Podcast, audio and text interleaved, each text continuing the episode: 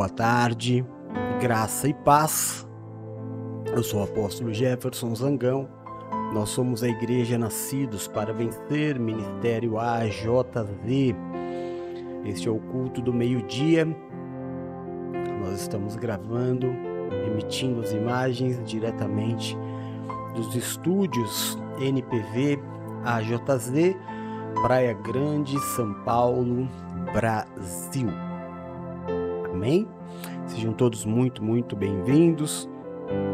Este é o nosso culto do meio-dia, hoje, dia 18 de agosto de 2022, meio-dia e 11 minutos. Hoje nós vamos falar no devocional de hoje, no culto de hoje, na palavra de hoje, como você assim preferir denominar. Nós vamos falar sobre a difícil tarefa de não julgar a vida do irmão. É difícil, não é, irmão? Olha, eu trabalhei com educação praticamente a minha vida inteira. É, estudei muito Jung, Piaget e acabei aprendendo que tudo que nós enxergamos ou tocamos ou sentimos imediatamente é julgado. Imediatamente.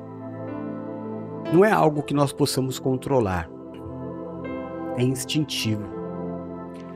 A gente bate o olho e a gente já julga. Bonito, feio, novo, velho, gordo, magro, grande, pequeno, cabeludo, careca, né? Mais ou menos cabeludo, às vezes careca e cabeludo. Hum. Homem, mulher. É imediato. É, o que a gente precisa talvez entender, irmão, é que nem tudo que eu, eu ajo como nem todas as minhas atitudes animais ou se você preferir, nem todas as minhas atitudes instintivas, que são aquelas que não partem de mim, são incontroláveis, né? Eu não controlo meu pensamento, automaticamente eu não controlo o meu julgamento, mas eu tenho a capacidade de filtrar o domínio. É, Todos nós trazemos conceitos, preceitos, princípios, não é? De vida. Então, nós temos uma forma, cada um de nós tem uma janela pela qual nós observamos o mundo. Claro que quanto maior for essa janela, maior vai ser a sua capacidade de entendimento e de aceitação, principalmente daquilo que é diferente de você. Existem pessoas que vivem numa sala que parece que é uma sala de espelho, não é? E que só reflete a sua própria imagem. E tudo o que for diferente dela não presta. Isso não é verdade. Existe muita coisa boa diferente de você. Eu sei que é horrível ser julgado. Quando as pessoas elas não têm freio, né, as pessoas elas confundem, elas acham que ser extremamente sincero é uma qualidade e não é. é. Ser extremamente sincero é uma falta de domínio. É falta de domínio próprio. Se a gente sair falando tudo que a gente pensa, sem analisar, as coisas não podem ser assim. Tudo é preciso calma, tudo é, é preciso ponderação, não é? Eu pesar o meu desejo com o desejo de Deus, eu pesar o meu achismo com a verdade de Deus, formular, na verdade, uma, um conceito para que depois eu possa exteriorizar o meu pensamento, mas de preferência jamais um julgamento. Cada um de nós já foi julgado. por uma atitude, por uma fala, por uma roupa, por uma frequência, por algo que você foi no passado e que você já não está mais lá, mas as pessoas insistem em te colocar lá, não é? As pessoas que te conheceram há alguns anos atrás e não te viram mais, elas têm certeza absoluta de que você continua ali, daquele jeito, daquela forma. Mas você certamente não está mais lá. Você é uma outra pessoa, mas continua sendo julgado. Talvez até por atitudes que tenha cometido na sua infância, na sua juventude. É... Ninguém está isento de errar. E esse é o grande problema. Ontem no devocional, no culto, nós falamos sobre, em Mateus capítulo 6, sobre. É, me fugiu o que eu ia dizer agora. Já estava formulando uma outra coisa. Mas na continuidade, na verdade, porque a Bíblia não foi feita em capítulos, não é? Foi o homem quem dividiu a Bíblia em capítulos para facilitar capítulos e versículos para facilitar o nosso entendimento. Na continuidade de, da pregação de ontem, lembrei o que eu ia falar. Quando Jesus ele ensina a oração do Pai Nosso, nós terminamos o devocional de ontem falando exatamente sobre a oração do Pai Nosso, no capítulo 6 de Mateus. É, o Senhor não termina no Amém que nós terminamos. Existe um ensinamento muito importante sobre a oração do Pai Nosso. O Senhor ele nos diz porque se você perdoar os erros, os pecados, as dívidas cometidas contra você, as tuas também serão perdoadas. Porque no mundo espiritual, o que é a justiça? A justiça de Deus é o espelho. São as minhas atitudes contra mim ou as minhas atitudes a meu favor. Se eu faço carinho em alguém, na verdade estou fazendo em mim. Se eu cuido de alguém, na verdade estou cuidando de mim. Se eu agrido alguém, estou me agredindo. Se eu é, penalizo alguém, estou me penalizando, porque a vida ela é uma semeadura. Aquilo que o homem semear, certamente ele colherá. Então, uma pessoa que ela tem uma capacidade maior de perdoar, ela será perdoada. Se você teve capacidade de perdoar até as coisas mais difíceis feitas contra você, quando você for julgado por Deus, até as tuas atitudes mais difíceis de serem perdoadas serão perdoadas também. Não, não se coloque numa condição de ser supremo. Não somos. Acredite em mim.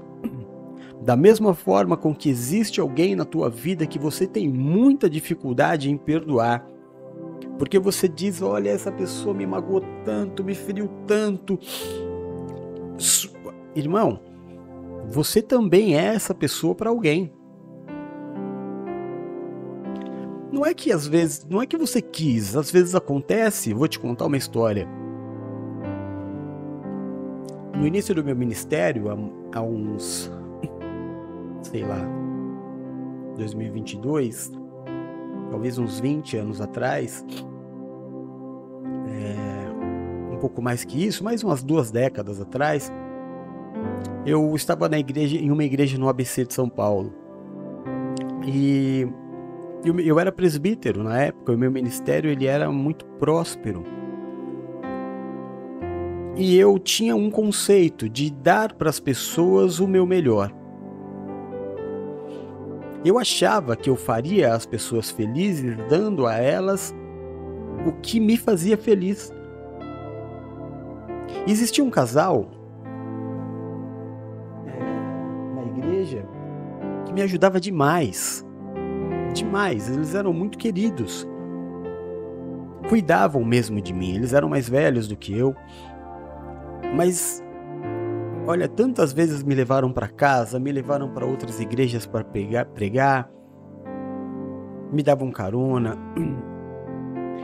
E qual era a minha forma de retribuir para ele e dizer assim: Olha, eu sou muito grato pelo que você faz? Colocar ele aonde eu estava, aonde eu queria estar, onde eu era a pessoa mais feliz do mundo, pregando. O que eu tinha de mais valioso para dar para ele, como prova do meu amor, era colocá-lo no altar. E eu fazia isso. Eu, graças a Deus, meus cultos tinham sempre tiveram ótimas frequências, não é? Bastante gente. E eu falava para ele: abre culto lá, faz a oração do perdão, faz a oração da família. E ele, claro, ele ia. Até que um dia, irmão, quando eu entrei na igreja, a mulher dele estava vermelha, mas sabe quando uma pessoa está nervosa? E ela falou: Eu preciso falar com você. Eu falei: Claro. Levei ela para a salinha pastoral. Mas olha, ela tremia de raiva. Eu falei: O que aconteceu? Eu nunca te vi assim. Ela falou assim: Você está matando o meu marido. Eu tomei um susto. Eu eu falei, como assim? Eu amo seu marido. Ela falou, não, você não ama, você está matando meu marido. Eu falei, por quê? Ela falou, porque a coisa mais difícil no mundo para ele é falar diante de pessoas e você está obrigando ele a ir fazer oração, a pregar, e ele só faz porque ele é submisso à autoridade, mas chega em casa ele passa mal, tem que tomar remédio, você está matando o meu marido. Cara, aquilo foi um choque tão grande para mim. E foi um desabafo tão sincero e tão profundo dela. Eu achava que eu estava sendo tão bom para eles, mas na verdade eu estava sendo um carrasco, tanto que levou-se Olha, quando eu vim para estou há oito anos na NPV, 11 anos para que houvesse mais ou menos uma liberação de perdão. Depois de muito tempo eu saí de lá, fui bispo em muitas igrejas, estados diferentes. Eu estava até agora há pouco vendo algumas fotos e colocando no grupo da igreja, de igrejas que eu dirigi, cidades, estados diferentes, matando saudade, né? Mas estava chegando um tempo em que Deus ia me ia nos fazer, né, criar a NPV. Mas era necessário que antes que eu que Deus me tirasse da, de onde eu estava, que eu resolvesse aquela pendência. E por incrível que pareça, Deus me levou de volta para a mesma igreja. É, muito, muitos, 11 anos depois, eles estavam lá. E uma das primeiras coisas que eu fiz foi chamar ele, conversar. Ele ficou muito feliz, nós nos abraçamos. Eu conversei com ela, mas com ela foi mais difícil. Posso te dizer que ela liberou acho que uns 50% de toda a mágoa, que acho que não sei se ela ainda tem no coração, isso já faz é, 10 anos, a gente tá falando aí de 22 anos, né? Às vezes, eu tô contando isso para você porque às vezes nós ferimos profundamente pessoas sem querer. E isso é um peso para nós. Então a capacidade que eu tenho de perdoar alguém é o mesmo peso que terá no perdão quando eu for julgado por Deus. Então, irmão, nós precisamos perdoar todo mundo. Não importa qual o tamanho do erro cometido contra você. Precisa perdoar. Para que você seja perdoado. Você sabe que um dia uma pessoa chegou para mim, ela orava, pedia oração constantemente, né? Eu fazia o culto dos empresários e constantemente, toda segunda-feira, essa pessoa pedia para que eu orasse pedindo a Deus que os credores dela perdoassem a dívida que ela tinha. E eu orava, e um dia Deus colocou no meu coração, eu chamei essa pessoa para conversar. E eu falei para ela assim: Deixa eu te fazer uma pergunta.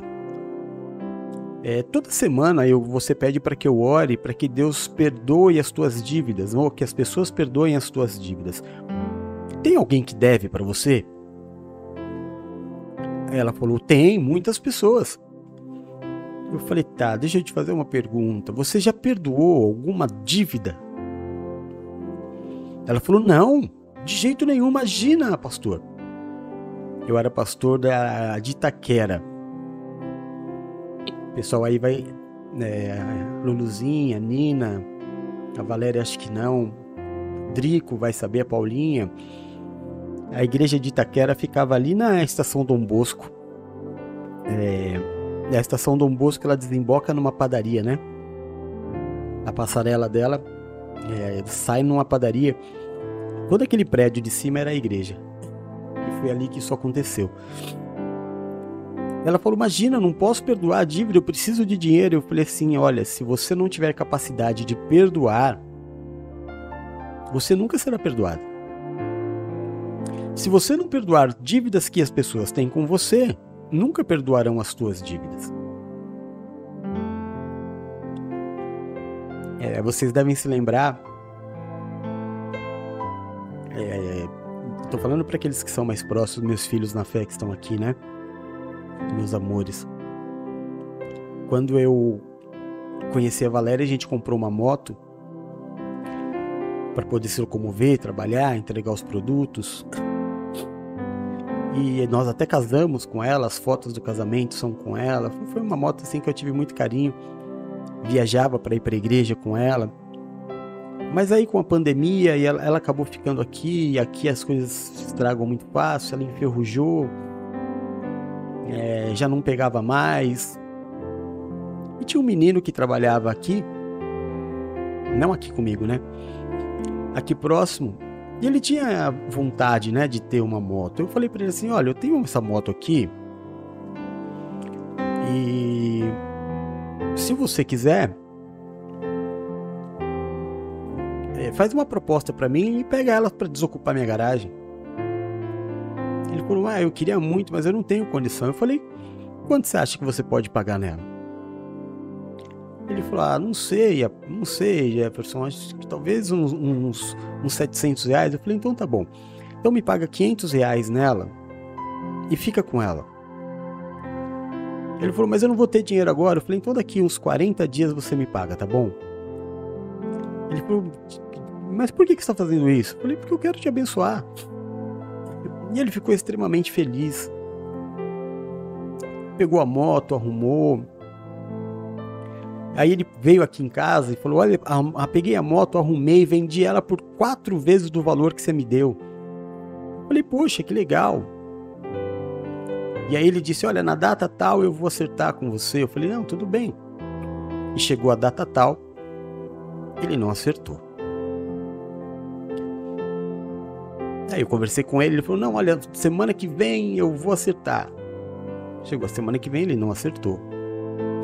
Eu tinha dado 40 dias para ele, já eram 60. Aí com 60 dias que ele tinha pego a moto, ele depositou metade, 250 reais. Sendo que ele tinha vendido por 3,5 a moto. Eu falei 4, nem é 4, são 7 vezes mais, né? Podia já ter pego o valor e acertado, mas aí ele, ele não fez isso. E aí eu passava de 5 em 5 dias, eu ia chamava ele, e aí não ia, não ia, até que eu falei, olha, aí eu fui parado por uma pessoa na rua que eu gosto muito, o senhor. E ele falou assim: Meu filho tá te devendo? Eu falei: Quem é teu filho? Ele falou: Meu filho é Fulano. Eu falei assim: Não tá devendo mais nada. Imagina, se eu soubesse que era teu filho, se soubesse que era teu filho, eu tinha dado. Ele falou: Não, as coisas não são assim. Eu falei: Não, olha, meu intuito desde o início foi abençoar. Eu não quero de jeito nenhum ser um problema. Não tem condição, acabou o problema agora aqui, tá perdoada a dívida. E algumas pessoas que estavam do meu lado ficaram meio assim, né? Depois me perguntaram: de verdade você tá perdoando? Eu falei: claro, eu não fui chamado para ser peso na vida de ninguém. Não vai resolver nada eu ficar apertando a vida do menino. é só prejudicar mais. E aquele dia Deus me usou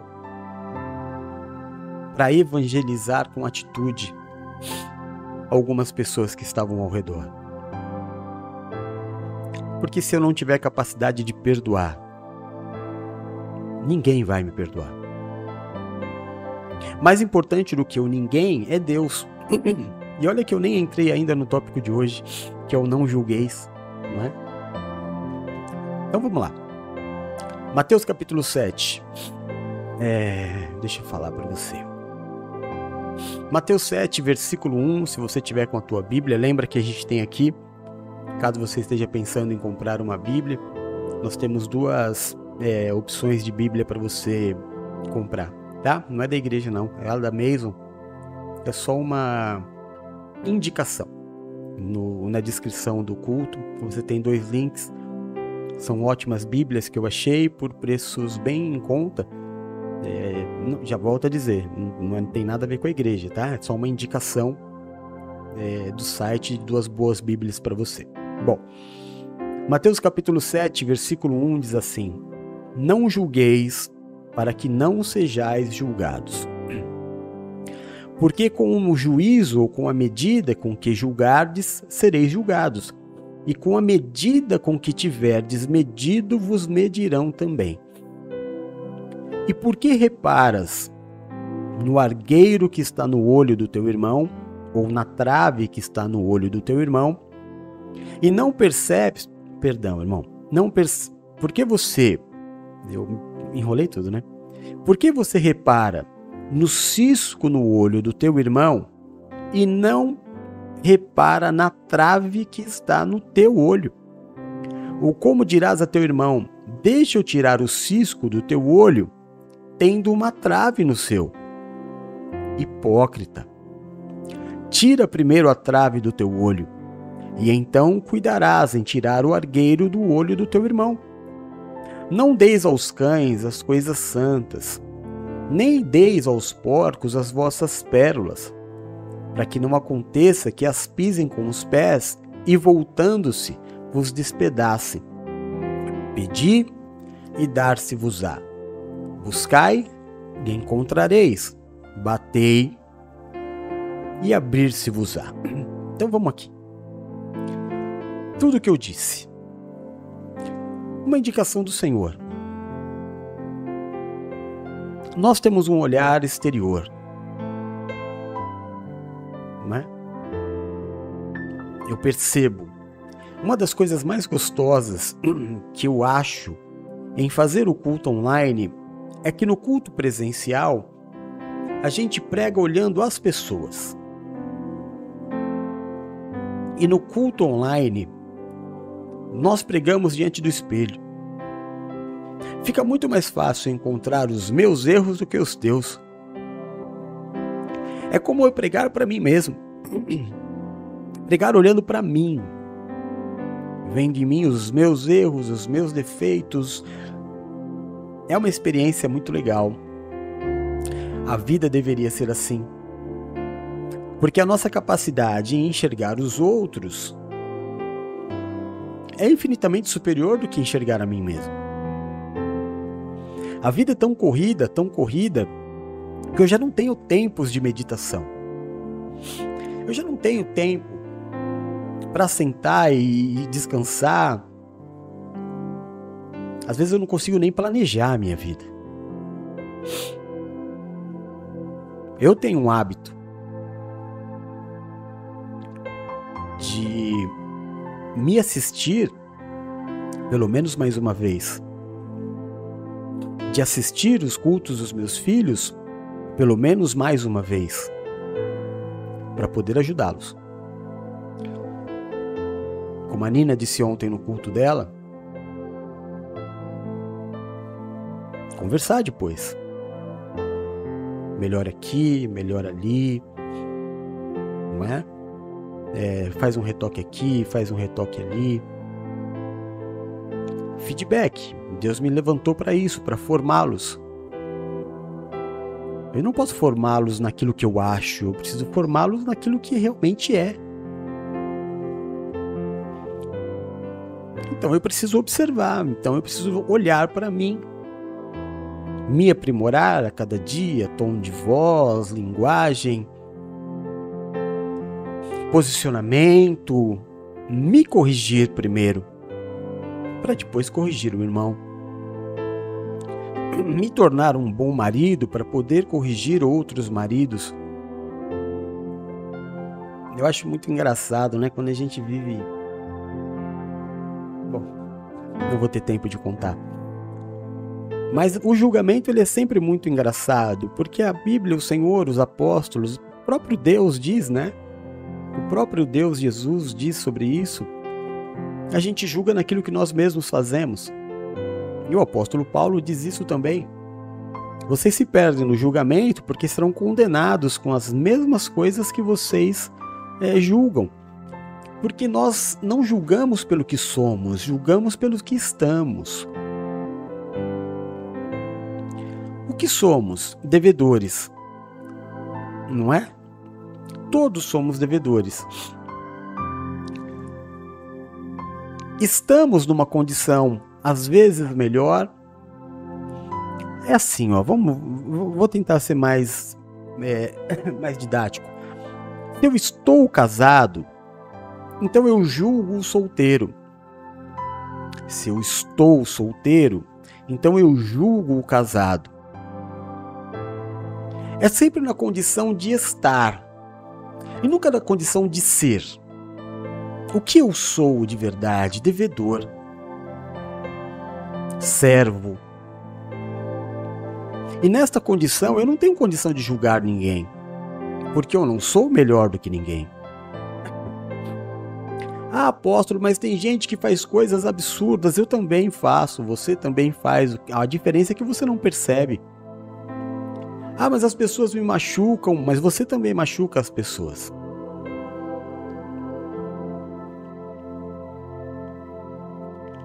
Você só não percebe isso.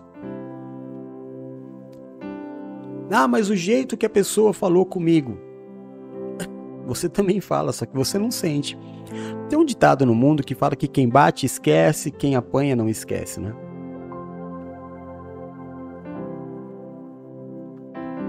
A gente precisa entender as, as posições das pessoas.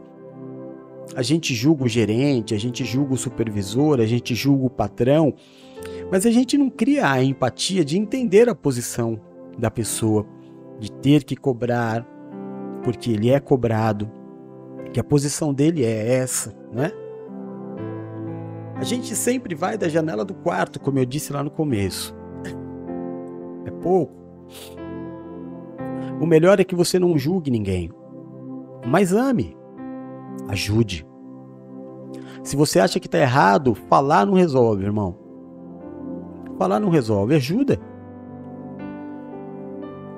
Ajuda. Se você perceber que alguém alguém está mal, é, que alguém errou, ora. Ora, mas não se coloca numa condição suprema. Outro dia uma pessoa me falou: Ah, porque numa reunião é, você falou uma coisa e aí eu não gostei, mas eu tô lá para falar coisas que você não gosta mesmo, porque eu sou o teu líder. Porque eu sou sacerdote, eu não fui chamado para agradar ninguém, eu fui chamado para obedecer a Deus. E se Deus falou, fala, você quer que eu faça o quê? Vai, tadinho, vai ficar triste. Ah, tadinho, não me entendeu. Eu não tenho que te entender, aliás, eu te entendo. Eu entendo a todos, eu não pego no pé de ninguém. Você que precisa ser é, inteligente o suficiente para entender se Deus está se agradando de você estar ou não cumprindo seus votos. Agora, quando o sacerdote fala, ele não pode ser interrompido. Algumas pessoas me perguntaram: Ah, apóstolo, o senhor tirou o menino lá que estava questionando no culto do bispo? Não pode. Culto não é lugar de ser questionado. O bispo não é uma pessoa a ser questionada. O bispo é o bispo. Agora, eu coloquei meu telefone lá e falei, por favor, me chame e tire as dúvidas. Por que, que ele não tirou? Por que, que ele não me chamou? Porque o intuito dele era perturbar o ambiente. Então, se ele queria perturbar, ele teve que tirar. Foi por esse, por esse motivo que eu tirei ele. Porque estou ali como mediador do culto, de todos, né? Claro que não é só o Kudu que aconteceu. Uma vez aconteceu com a, com a Bispa Paula, né, que a Luluzinha me mostrou, mesma coisa. chamei, conversei. E aí tive que banir. Porque existem várias formas de você perguntar. Existem várias formas de você agir. Tem gente que quer evoluir, tem gente que quer contestar. Então eu preciso primeiro tirar o, o, a trave do meu olho, enxergar os meus erros, entender onde eu estou errando. O erro do outro não é tão importante na minha vida. E sim a minha capacidade de perdoar, a minha capacidade de não julgar. Vamos prosseguir aqui, né? Senão também vai ficar muito tarde. Fica muito tempo de culto. É, versículo 7, né? O Senhor diz: Pode me pedir e eu darei, me busca e você vai encontrar. Bata e eu vou te abrir. Porque aquele que pede, recebe, e o que busca, encontra. E ao que bate, abrir-se-lhes-á. E qual dentre vós é o homem que, pedindo-lhe pão, seu filho lhe dará uma pedra? E pedindo-lhe peixe, lhe dará uma serpente? Se vós, pois sendo maus, Sabei dar boas coisas aos vossos filhos, quanto mais vosso Pai que estás nos céus dará bens aos que lhe pedirem. Portanto, tudo que vós quereis que os homens vos façam, fazei-lhes também. Porque esta é a lei e os profetas, é a lei da semeadura. Vou ler de novo, tá, irmão, para você. Porque tudo que vós quereis que os homens vos façam, fazei-lhe também vós, porque esta é a lei e os profetas. Entrai pela porta estreita, porque larga é a porta, espaçoso o caminho que conduz à perdição, e muitos são os que entram por ela. E porque estreita é a porta e apertado o caminho que leva à vida, e poucos há que a encontrem. Acautelai-vos, porém, dos falsos profetas, que vêm até vós vestidos como ovelhas, mas interiormente são lobos devoradores. Porque seus frutos, perdão, por seus frutos os conhecereis. Porventura, colhe-se uvas de espinheiros? Colhem-se frigos de abrolhos? Assim, toda árvore boa produz bons frutos, e toda árvore má produz maus frutos. Não pode a árvore boa dar maus frutos, nem a árvore má dar bons frutos. Toda árvore que não dá bom fruto, corta-se e lança no fogo. Portanto, pelos seus frutos os conhecereis. Nem todo o que me diz Senhor, Senhor entrará no reino dos céus, mas aquele que faz a vontade do meu Pai que está nos céus. Muitos me dirão naquele dia: Senhor, Senhor, não profetizamos nós em teu nome? Em teu nome não expulsamos demônios. Em teu nome não fizemos muitas maravilhas. Então eu lhes direi abertamente, ou seja, para todos ouvirem: Nunca vos conheci. Apartai-vos de mim, vós que praticais a iniquidade. Todo aquele, pois, que escuta estas minhas palavras e as pratica, Assema, assemelha. Oh meu Deus, que palavra difícil, né? Parece aqueles quebra. Como é que chamava? Trava-língua, né? Assemelhá-lo-ei ao homem prudente que edificou a sua casa sobre a rocha. Veio chuva, correram os rios, assopraram os ventos e combateram aquela casa, e ela não caiu, porque estava edificada sobre a rocha. E aquele que ouve as minhas palavras e não as cumpre, compará-lo-ei ao homem insensato que edificou a sua casa sobre a areia. Veio a chuva, correram os rios, sopraram os ventos e combateram aquela casa, e ela caiu, e foi grande a sua queda. E aconteceu que, concluindo Jesus este discurso, a multidão se admirou da sua doutrina, porquanto os ensinava como tendo autoridade e não como os escribas. Amém? Como é que eu conheço o falso profeta, diz o Senhor? Pelo seu fruto. Se você tem um profeta que tem bons frutos, então ele não é um falso profeta. Mas profeta não é aquele que fala. Outro dia eu vi uma. A gente vê tanta coisa hoje em dia, né?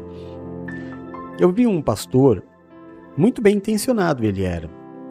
E ele estava dizendo assim: é muito fácil você é, identificar um profeta verdadeiro e um profeta falso. O profeta verdadeiro, tudo que ele profetizar vai acontecer. E o que ele profetizar e não acontecer porque ele é um falso profeta. E eu entendi o sentido do pensamento dele, mas não é verdadeiro. Não é assim que funciona. Olha só. Um dos maiores profetas da Bíblia, com ensinamentos maravilhosos, foi Jeremias. E nada do que Jeremias profetizou aconteceu só depois de 700 anos. Então ele teve uma fama de falso profeta. Se fosse nesse sentido que o pastor disse, durante séculos, até que tudo que ele disse viesse a acontecer. O profeta não está aí. A função do profeta não é ficar dizendo o que vai acontecer. A função do profeta é, olha, é, imagina aqui, né?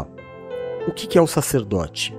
O sacerdote, ele pega do povo e leva para Deus. Então, é, batei, batei, abrir-se-vos-á, buscar-me-eis e me achareis, pedi e dar-se-vos-á. Sacerdote, pega do povo, leva para Deus. Amém? Sacerdote pega do povo e leva para Deus. E o profeta pega de Deus e traz para o povo. De Deus para o povo, do povo para Deus. Se, você entendeu?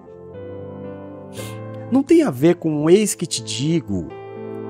Isso é o camarada que quer fama, que quer mostrar que tem poder, que quer fazer com que você tenha uma admiração excessiva por ele. Quando na verdade o que se precisa, o que Deus quer e o que ele pediu é que houvesse entre os membros da igreja amor. Que o que nos unisse fosse o amor, a preocupação de um com o outro. Respeitando, claro, as autoridades, mas que tudo seja na base do amor, não do medo, não da severidade. Não é o poder humano de que, olha, outro dia, a semana passada, Semana passada, um, uma pastora disse: Se preparem, porque virá um grande ciclone domingo e muitas vidas se perderão. Nós tivemos um ciclone, acho que foi na quarta, né? Que foi quando ela profetizou, ou na terça. Tivemos um ciclone em Santa Catarina que trouxe efeitos até aqui no litoral de, de São Paulo. Eu acho que baseado nisso, ela viu uma oportunidade de, olha, se der certo, eu vou ficar super famosa. Acontece que domingo foi um dia super ensolarado, um dia lindo, né? E aí caiu por terra a oportunidade de profetizar. Você precisa entender que profeta não é o adivinhador. Tá, não é isso. O sentido da palavra não é esse. É o que profere a palavra de Deus. Esse é o profeta. Não é adivinhador, não é esse que te digo. O profeta não tem obrigação de dizer quando o teu problema vai começar ou quando ele, ou quando ele vai terminar. O próprio Senhor Jesus disse que nem ele sabe algumas datas. Naquilo que é a, a volta dele, veja bem, está diretamente ligado a ele. Nem ele sabe a volta dele, ele disse isso, quem sabe é o meu pai. É o meu pai que vai dizer chegou a hora, vai. No entanto, tem até profeta profetizando e fazendo cálculos na Bíblia, como se a Bíblia tivesse um, uma, um mistério oculto é, que precisasse ser é, estudado para ver a data que Cristo vai voltar. Bobagem isso. Profeta está aí para proferir para a tua vida a palavra de Deus que vai te corrigir, vai te edificar e vai te consolar. São esses três itens. O verdadeiro profeta exorta, edifica e consola. Ponto. Não precisa falar para você, olha, amanhã vai acontecer isso, amanhã vai acontecer aquilo. Isso é, adivinha, isso é adivinhação. Pessoas que querem fama, querem fortuna, querem reconhecimento. E eles vêm numa. Olha, a gente tem visto tanta coisa. Agora tem uma moda na internet que os profetas, né? Os profetas eles dão metade da profecia. Aí eles falam assim: eu tô falando de pessoas famosas, eu não tô falando de qualquer um. Qualquer um tem um monte fazendo, mas famosos. Pessoas que com certeza você conhece. Aí o camarada ele começa a dar uma palavra, é como aqui, ó. Imagina que eu tô pregando para você, aí eu paro e falo assim: "Você tá gostando da palavra, irmão? Então, a partir de agora só para quem é inscrito, tá? Então, se você quiser continuar acompanhando essa ministração, se inscreva no canal que custa tanto. Que é isso, irmão? Que que é isso? Se você quiser a continuidade desta revelação, faça um pix do valor tá. Que que é isso, gente? E o pior não é isso, o pior é a quantidade de pessoas que fazem mesmo o tal do Pix. A outra pastora, muito famosa, uma das mais famosas do Brasil.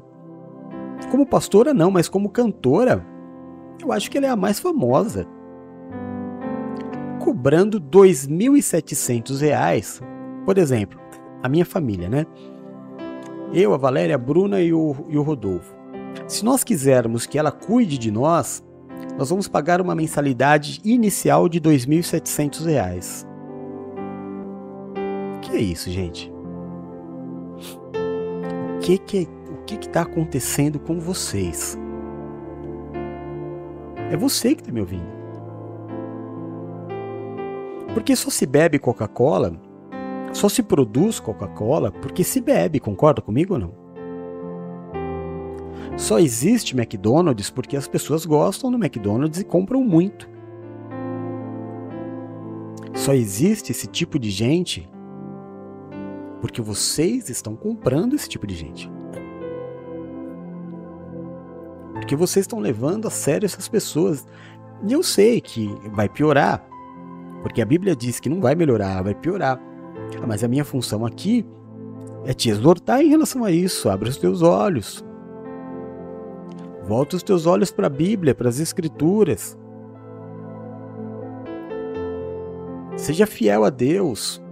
Seja fiel ao teu pastor, seja fiel aos, tuas, aos teus votos, seja fiel nas tuas entregas. Seja fiel no teu dízimo, seja, sabe, irmão, a igreja passa necessidade. Seja fiel. Como Deus é fiel com você, como você quer que Deus seja fiel com você, seja fiel com Deus.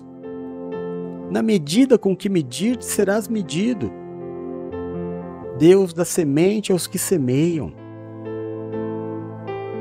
Você precisa ter uma atitude reta diante de Deus.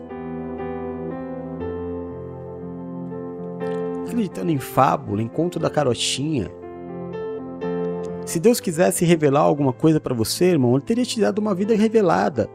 Mas a, o grande, a grande graça da vida é o viver a vida a cada instante, a cada minuto, a cada dia, a cada segundo.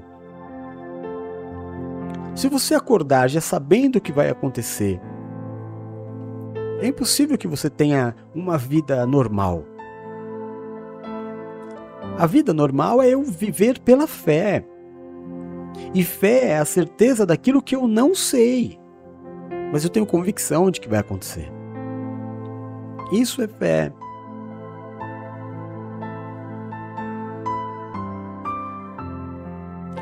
Não entra em lorota. Não é, fica acreditando nesse negócio de que ah, eu tenho que estar no templo para ser abençoado. Meu irmão, quando os discípulos chegaram no templo, eles olharam e falaram: Jesus, que coisa linda! Quantas pedras preciosas! Ele falou: não vai ficar pedra sobre pedra. Na fundação da igreja, o Senhor não fez como Salomão, que teve uma pedra fundamental. A pedra fundamental da igreja nunca foi um minério.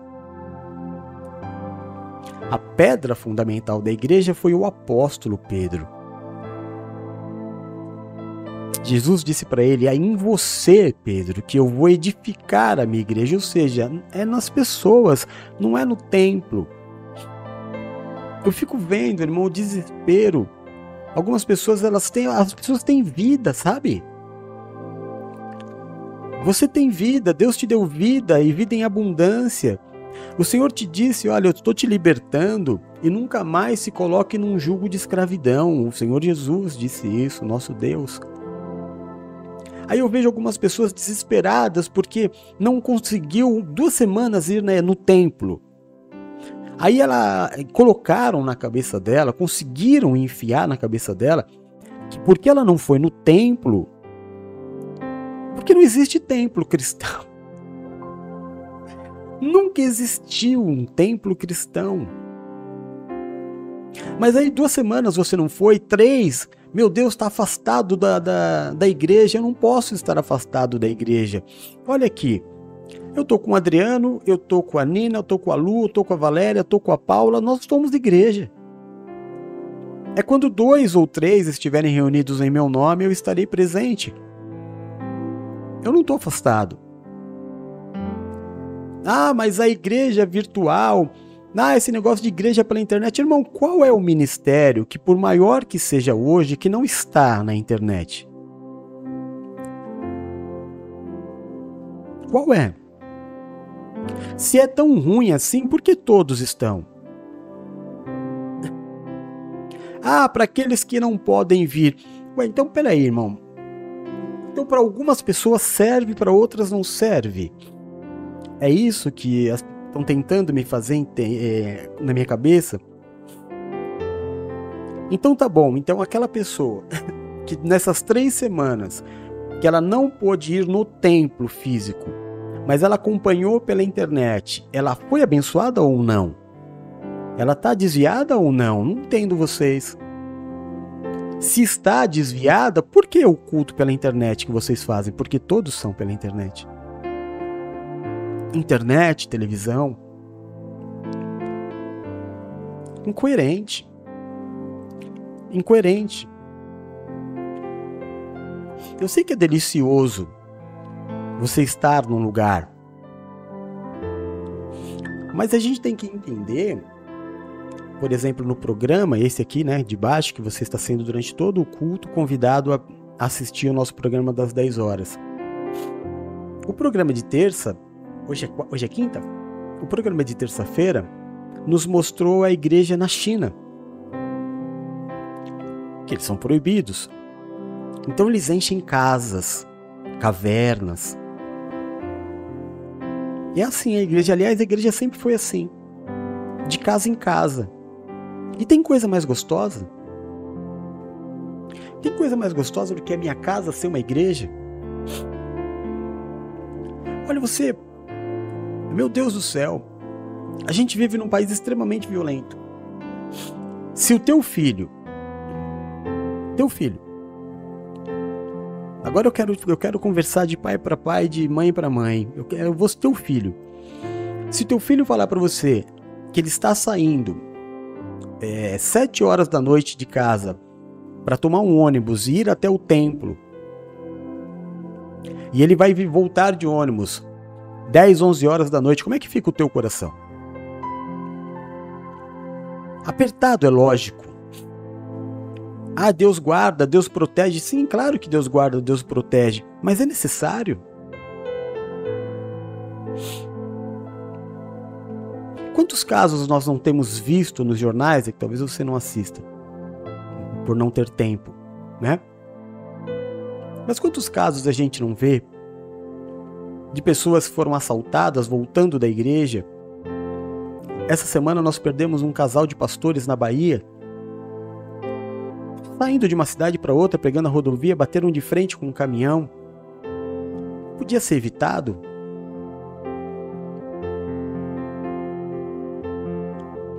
Se eu posso, eu tenho formas mais seguras de fazer, por que, que eu vou fazer a forma mais difícil? Ah, mas a igreja é do lado da minha casa. Glória a Deus, irmão. A igreja não, o templo. Amém. Se você sai, entrou, tá na bênção, vai lá, quer ir, vai. Agora, durante a semana, à noite, preciso ter gasto de combustível, gasto de alimentação, correr o risco de um monte de coisa, porque, infelizmente, o mundo é assim, o mundo é mau. Agora, Deus me deu uma grande bênção de eu poder ter culto todo dia, programa cristão todo dia, estar em comunhão com os irmãos todos os dias, ser abençoado. Nós estamos na, nessa batida da, da igreja virtual há quase três anos. Ninguém teve prejuízo na vida. Muito pelo contrário. Foram raríssimos os casos de Covid. Sabe, não teve ninguém que, meu Deus, como eu fui amaldiçoado por estar na igreja virtual. Muito pelo contrário. Nós vivemos grandes milagres. A nossa aliança se fortificou. Mesmo, mesmo estando na, na igreja virtual, nós tivemos unção de oficiais, tivemos batismo no, no no retiro, teve batismo aqui na, na, no litoral. A igreja continua crescendo, alcançando o mundo. E você está perguntando para você se isso é bênção?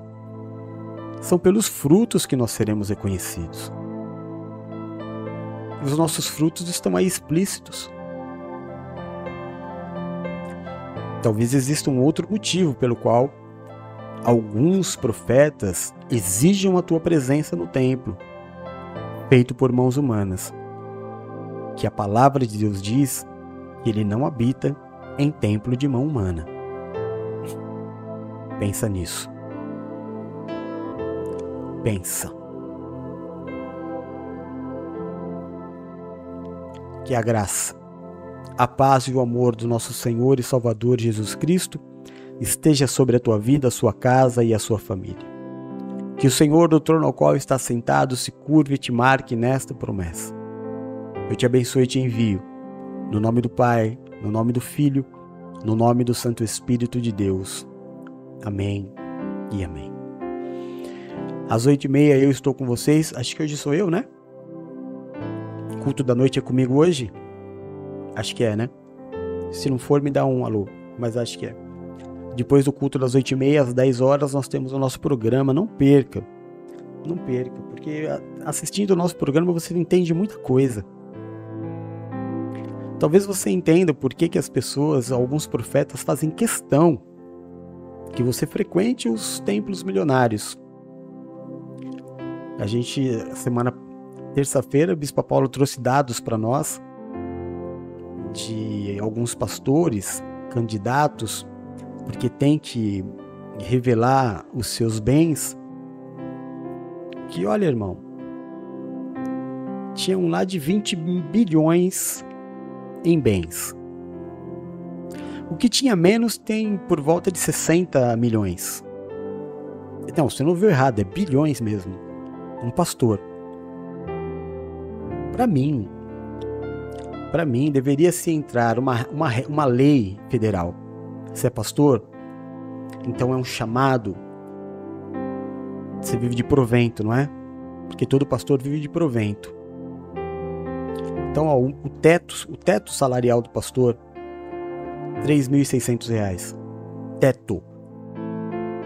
Aí eu queria ver quem é chamado e quem é profissão. Era só isso que eu queria ver na minha vida.